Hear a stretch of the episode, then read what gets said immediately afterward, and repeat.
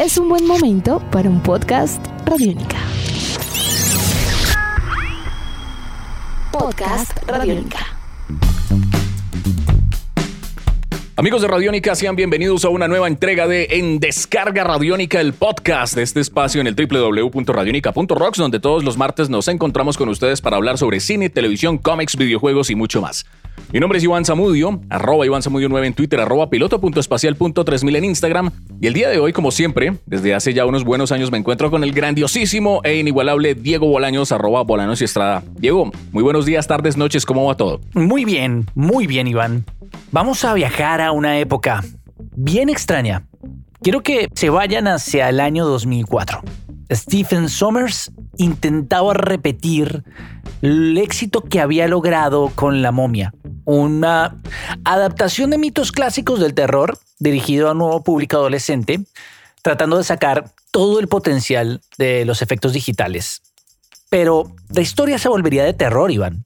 La maldición de los 2000 yo creo que así la podemos llamar. Los éxitos de proyectos gigantescos, trabajados con cariño como Spider-Man, X-Men o El Señor de los Anillos, pues eran confundidos por una industria de Hollywood bien, bien confundida, que pensaba que pasaba algo con el CGI que era muy parecido a lo que pasa con el podcast hoy en día. Y es que la gente piensa y confunde la herramienta con la respuesta. Esta es una historia de terror, pero no por la película, sino por lo que pasó con la película. Hoy vamos a hablar acerca de Von Helsing. Yo creo que mueren Uh. unicornios cuando uno nombra esa película, ¿no? Cada vez que uno menciona el nombre de Van Helsing, muere un unicornio en el mundo. Ay, es, es- es- Bueno, es un desastre, pero entremos en materia. ¿Le parece? de una. Mire, Van Helsing, para los que no lo sepan, pues viene siendo un personaje inicialmente de, pues, de la novela de Drácula de Bram Stoker. Estamos hablando pues que pues esto es un libro que se escribió en 1897 hace mucho tiempo, pero pues Universal, que ha tenido pues los derechos de Drácula, pues en ese momento dijo, oiga, pues Van Helsing tiene una historia como tan interesante de fondo en el mundo de Hollywood y pues toca, se le puede abrir otra página ahí con todo el pasado. Se puede que él de hacer pronto ahí plata. mencionan Drácula y algo. Sí, podemos sacarle plata a Van Helsing. Y decidieron hacer una película donde hicieron como un mashup de todo el terror como de... no Mashup sé, es un de- término de- bonito, ¿no? Es una forma bonita de decirle a esto. Sí, eso es un mashup, pero es que este es un mashup mal hecho. Entonces cogieron a Drácula con eh, Frankenstein, con el Dr. Hyde, con, mejor dicho, toda esa literatura, no sé, clásica del terror. Clásica, clásica. Cogieron y la metieron dentro de una licuadora y la, Exacto. la batieron. Mashup es mucho, eso es una licuadora. Eso es como decirle a esto un smoothie. Sí. No, no es un batido. Es meter en una licuadora eso como si fueran tornillos, tuercas, con un poco de papa y leche condensada. Y esperar que de ahí salga algo comestible. Fue más o menos el ejercicio, ¿no le parece? Sí, fue, fue terrible. Eh, la película, pues cogieron dos. Uy, no, es que. Eh, efectos especiales malos, por un lado. No, pues Eh, para la época eran lo que eran. Ah, Yo no pensaría que eran tan malos. Lo que pasa es que envejecen mal, en especial Exacto. lo que pasó en los 2000 Exacto. envejece muy mal. Y además, lo que pasa es que la película es mucho ruido y poca sangre en cuanto a monstruos, porque no hay construcción de personajes. Entonces, lo que usted dice, efectos visuales y San se acabó, no hay nada más ahí. No, no hay nada más. Y es que son películas que, como lo hemos hablado, comienzos de- del siglo XXI, pues envejecieron muy mal. O sea, la prueba es que uno, lo comentábamos hace algún tiempo, uno ve Matrix recargado y, revoluciones. Y es una película que la graficación parece hecha en PlayStation 2. O sea, es una, es una cosa. Es, es terrible. Y en este caso, pues cogieron a dos figuras de Hollywood, pues que en ese momento estaban bien importantes. Por un lado, Hugh Jackman, pues que venía de interpretar a Wolverine con las películas de X-Men, que estaba teniendo un inicio bien interesante. No sé si ya en ese momento era X-Men 1 y 2, porque creo que X-Men X3 todavía no lo habían estrenado, y estaba Kate Beckinsale, que venía pues de las películas de Inframundo. Entonces, Que casi no la querían, pero ella, nadie sabe por qué, se moría por estar en esa película. sí, y créame que yo no sé qué es peor, si Van Helsing o Inframundo. O sea, Bueno, pero por lo menos Inframundo ambas- tuvo como 2, 3, 30, 67. sí, eso fue bastante complicado, ¿Qué? diría yo. Es que, Iván, estamos hablando de una película cuya escena más deslumbrante es un baile. el baile en el castillo de Drácula, que de hecho fue el despliegue técnico más importante de la película. La responsable del vestuario era mm, una señora llamada Gabriela Persu- Persucci, que tuvo que vestir a tres. Persucci. Eh, eh, De hecho, Bueno. es el único momento de la película que es decente y es el que menos CGI tiene. Porque eran 300 personas vestidas, mientras que el compositor de la banda sonora, Alan Silvestri, compuso dos piezas musicales completas antes del rodaje, con una orquesta de 115 músicos. Y además, la coreógrafa era una de las coreógrafas principales del Circo del Sol y creó las danzas. Richard Roxburgh y Elena Naya tuvieron que ensayar durante tres meses. Es decir, fue el único momento de la película, Iván, en que alguien dijo vamos a hacer una película. Y de resto todo era ciencia ficción. todo era, perdón, ciencia ficción, no, eh, CGI. Es muy curioso, en serio, que la escena más valorada técnicamente de la película haya sido la que no era una tracamanada de datos de CGI uno tras otro. Eso habla muy mal de Van Helsing. Pues digo, la película. Muy mal. ¿Y sabe qué otra cosa? Yo creo que Richard Roxburgh se le acabó la carrera ahí. O sea, yo después Sí. yo no volví a ver a Richard Roxburgh. No, yo busqué, Porque es que yo busqué preparando Roxburgh- para esto fotos y el hombre está hecho, está muy mal. Está muy envejecido, tiene sesenta y tantos años y yo no recuerdo haberle visto la cara entre Van Helsing y como está ahora. Si quieren, búsquenlo ahorita en, en Google y van a ver No, pues es que... que Uy, se perdió no, ya, sí, en- mire. se envejeció demasiado. Sí, no. Es que mire, Richard Roxburgh por ahí apareció, creo que fue en una misión imposible. Sí, sí, sí, Un sí, villano claro. por ahí secundario. Y. mm, En Misión Imposible que 2, tuvo creo que era como un Sí. como el segundón del villano. del villano, sí. Y en la Liga Extraordinaria fue M, o sea, Moriarty, el malo. Y aquí fue Drácula. y en ambas películas le fue muy mal. Yo creo que por eso Richard Roxburgh dijo, ¿sabe qué? Yo ya no voy más, no puedo más. Y quedó ahí. Sí, Yo dicen. no recuerdo más a Richard Roxburgh en nada. Dicen que él se convirtió un poco en la sala en el contexto de esa película, pero la película también dejó cosas interesantes. Iván, Stephen Sommers tenía clarísimo, digamos, una cosa que fue como lo más, lo que quedó de esta película y fue la transformación de los hombres lobo, que fue bien distinta y fue interesante.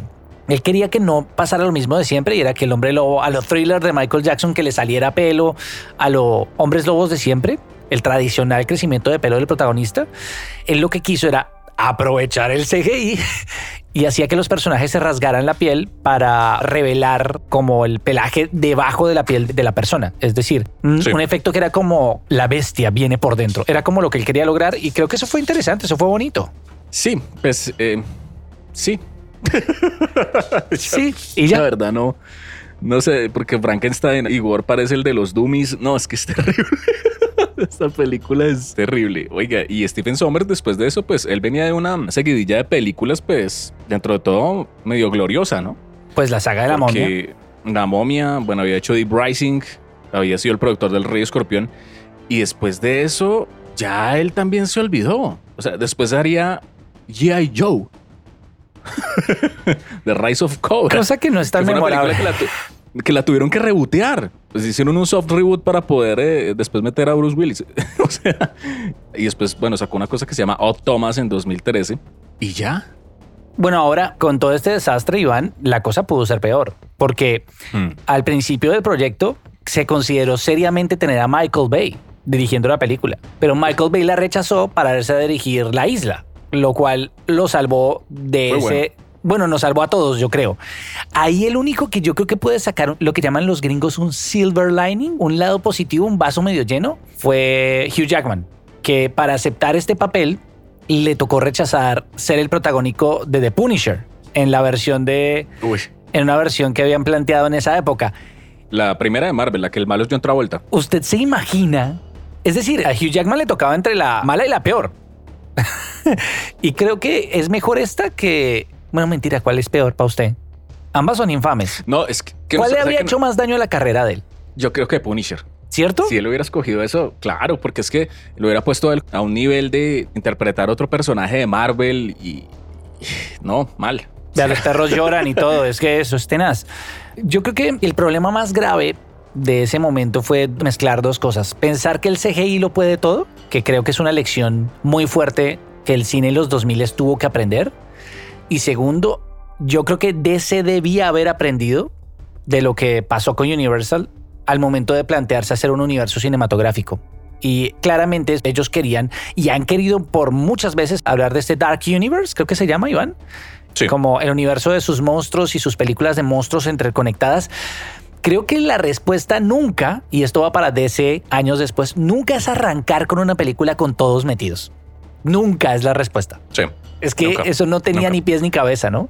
No, eso fue terrible. Y además que era como la, yo no sé, o sea, es como la unión de unir muchas cosas siempre, ¿no? Como ese concepto de traer todo lo de best of the best a una película y de una vez de entrada hacerlo, porque ya había pasado. Esta película es del 2004 y exactamente un año antes habían sacado la Liga Extraordinaria y era pues la unión de varios personajes clásicos de la literatura unidos en una sola historia. Lo que pasa es que eso ya se lo había inventado Alan Moore. Entonces ya ahí tenía como un, bueno, una excusa, ¿no? No, Pero- y, y en el cine también antiguo clásico también habían featurings que No. se encontraban monstruos con monstruos, Sí. pero eran otras épocas. Sí, el hombre lobo contra Drácula, el hombre lobo contra la momia, el hombre lobo contra Frankenstein. Bueno, porque Universal siempre ha tenido eso y esos son los monstruos clásicos de Universal. Pero pues eso era el efecto en esa época de encontrarse con eso y decir, "Oh", sí, o sea, como que se encontraron. Pero acá pues, no sé, creo que el problema fue el CGI, fue la dirección, el enfoque, creo que no colaboró mucho en verdad para que pudiera ser una película pues importante. Bueno, yo Pero creo que hagamos un top de monstruos de qué fue lo peor. Recordemos el Drácula, que caminaba por las paredes mientras hacía monólogos casi al borde de lo cómico. Recordemos Dr. Jekyll y Mr. Hyde, que además creo que el modelo de CGI fue basado en un luchador, en un tipo de estos de lucha libre que ya había fallecido y creo que querían rendir un homenaje y salió todo eso muy mal. Tenemos el hombre lobo, que además muere para volver a Hugh Jackman hombre lobo. Creo que ese es el asunto, ya no me acuerdo de la película muy bien. ¿Y qué otro monstruo teníamos? Ah, y teníamos al monstruo del Dr. Frankenstein y a un Igor, que Igor. tenía como problemas, no sé, sentimentales. Eso estuvo muy mal. Para usted, ¿qué fue lo peor de todo lo que pasó en esa película? Para mí lo peor fue Kate Beckinsale. o sea, yo creo no que- fregues. La damisela en No necesito que me ayuden y cae en la trampa. Sí. Y además al final, pues, menos mal, ella se murió, ¿no? Al final de la sí, sí, película. sí, ¿no? sí, para Porque si volver no, más, creo- aún más atormentado al personaje.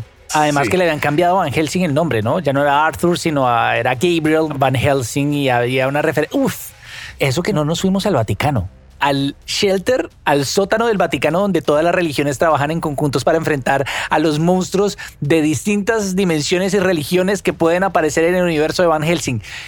Alguien estaba muy emocionado con esa película, Iván. Sí, yo creo que no tanto eso, también como que... Venga, Hellboy fue después, ¿cierto? Sí, Hellboy fue después. sí, sí, sí, sí, sí. Sí, claro, Hellboy se estrenó después. Lo que pasa es que, si usted se fija, muchas de esas películas caen como en el mismo concepto, ¿no? Todas querían hacer como lo mismo, pero de diferente manera. El cazador de monstruos, las amenazas de otro mundo, la unión de varios poderes. No sé, yo la verdad, Van Helsing me pareció. O sea, yo la vi en cine, es más, cuando la estrenaron. Yo la vi en cine y me pareció terrible. A Es mí me queda terrible. curioso lo de que el peor monstruo sea Kate Beckinsale. Me parece memorable esa frase. Usted como que ha tenido varias experiencias bien oscuras en cine, ¿no? Usted como que le ha ido mal a veces. Sí, bueno, menos mal no fui a ver en cine eh, Underworld, porque, uy, no, porque Underworld es terrible. Bueno, pero ahí donde la ve tiene su fanaticada y tiene varias películas, cosa que no logró esto. Claro, pero pasó una cosa curiosa, que Kate Beckinsale hizo la última Inframundo y ella dijo, yo ya no más, yo ya no puedo más seguir haciendo esto, ya. Entonces lo fue matando de paso porque, pues, ¿por qué no? O sea, no más. O sea, Solo hay una cantidad límite de laicanos para matar a lo largo de varias películas. Yo ya ni siquiera sé cuántas son las de Underworld. Sé que son demasiadas. Eso sí lo tenemos claro. Lo importante es que qué es lo que va a pasar ahora con Van Helsing. Bueno, resulta que Universal pues ha estado como en un plan de vamos a volver a hacer a todos nuestros monstruos clásicos, pero los vamos a deconstruir. Esta es la segunda vez que lo van a intentar. Bueno, digamos va a ser la tercera si ponemos en contexto lo que hicieron con Van Helsing. Porque hace unos años, pues eh, recordemos, el señor Tom Cruise pues intentaron volver a hacer la momia para mezclar un universo de muy ligado al estilo de lo que hizo Marvel, ¿no? Presentar a cada monstruo en una película o lo que está haciendo obviamente el Monsterverse de Legendary con Godzilla, con King Kong, con Mothra, bueno, con todos ellos y unirlos en una película, que es lo que están tratando para el año entrante.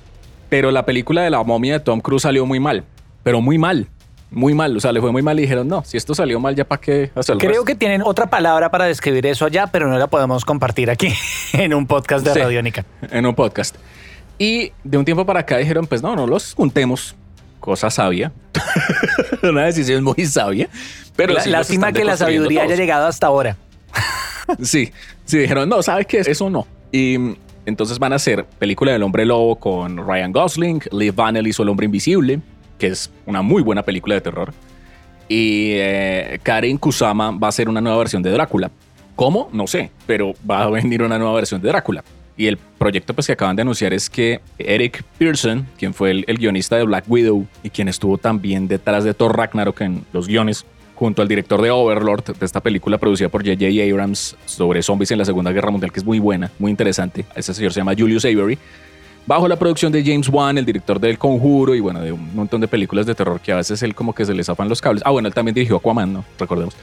Pues van a revivir a Van Helsing, ya. Esa es la noticia. van a traerlo de nuevo. Es una gran noticia. Eh, bueno, mentira, no mentira, mentira. Pero seamos objetivos. La historia tiene potencial, el personaje tiene potencial. Lo que no tenía potencial fue el contexto en cómo fue planteada la película en su momento. En estos momentos la cosa podría mejorar ostensiblemente si seguimos, digamos, la línea del hombre invisible, como usted lo ha comentado, si no seguimos la línea de la momia. Creo que hay un camino de... Esto sí, diga, no diga. diga hombre invisible, no diga la momia. Más o menos es lo que hay que hacer, ¿no? Sí, porque es como replantearse en este contexto y bajo las dinámicas de esta sociedad estas historias. Yo por lo menos a la del hombre lobo con Ryan Gosling le tengo mucha fe. O sea, yo sé que si Ryan Gosling se metió a eso es porque va a ser bueno. O sea, Ryan Gosling no se mete a cualquier cosa porque sí. Entonces, pues vamos a ver. O sea, pinta muy bien. Lo, digamos que James Wan como productor funciona muy bien. Este señor, Julius Avery, como director, pues con Overlord lo hizo muy bien porque fue una deconstrucción muy interesante de contar una historia de zombies en el día de la Segunda Guerra Mundial y es muy interesante. Y pues vamos a ver, Eric Pearson como guionista, pues contó Ragnarok, contó una muy buena historia. Me preocupa un poco el tema de los chistes, ¿no? Pero, pues para el tono de esta película, pero pues no creo que vaya a ser el caso, pues obviamente con James Wan y con este señor. Entonces, pues vamos a ver, no hay fecha como tal de estreno, simplemente Universal dijo, viene este proyecto. Vamos a esperar a ver qué pasa. No se sabe si para 2021. Yo creo que esto podría estar para el 2022. Es una cosa que podría llegar al 2022 y vamos a ver qué pasa. Universal está con un afán desesperado de sacar del baúl todos esos monstruos clásicos y ponerlos a, producir plata otra vez. Porque... Exacto, necesita plata. La falta es de plata. Lo bueno es que, y usted lo ha dicho muy bien y creo que estoy muy de acuerdo, es que Ryan Gosling nos va a dar muchas luces. Es decir, todo esto depende de qué tan posible, qué tan bien puedan meter ese mundo de monstruos de esa época más esotérica, más supersticiosa de la humanidad, que hoy en día no es tan fácil de traducir, ¿qué tan fácil pueden llevarlo a un mundo moderno? Digamos, el caso del hombre invisible fue muy inteligente, muy interesante, mezclando tecnología con problemas sociales actuales en cuanto al acoso, el ciberacoso, el uso de la tecnología para dominar a la pareja. Me parece que fue interesante. A mí, la verdad, no me dio tanto miedo. No me pareció una película memorable. Me pareció una buena película y bien pero creo que promete. la... Me pareció increíble. Sí, a la gente. yo, increíble. yo tengo pésimo gusto. Yo no pego con las críticas nunca, pero acá lo importante es lo que puede llegar a ser. Ojalá salga muy bien es que, eh, ese tema. Es que le cuento que a mí personalmente, yo lo digo, a mí Lee Bannell me gusta más como director que James Wan. Me parece que como director de terror, Lee Bannell sí se quedó en lo que ellos dos empezaron con Saw. Y en este caso, pues James Wan sí se ha desligado mucho de eso. O sea, James Wan sí se fue como más películas de acción, Rápidos y Furiosos, Aquaman, ¿cierto? Y con un horror que de pronto las películas del Conjuro, Insidious, pues son cintas que empezaron a tener como otro lado, como más pop. Y Lee Bannell se ha tratado como de mantener a Insidious como en el aterrizarlo de nuevo, digamos como mantener un horror que sea como un horror con crítica, con comentario social. Entonces vamos a ver.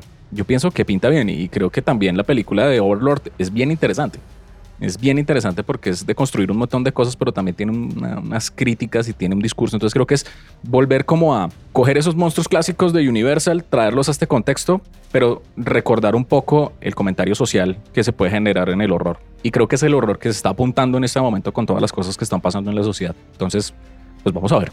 Vamos a ver y ahí vamos de nuevo. Con esto vamos cerrando este podcast. Les recordamos a ustedes que pueden dejar sus comentarios en las redes de Radiónica también a través de arroba Iván Samudio 9 en Twitter, arroba Bolanos y Estrada a través de Twitter y arroba Radiónica.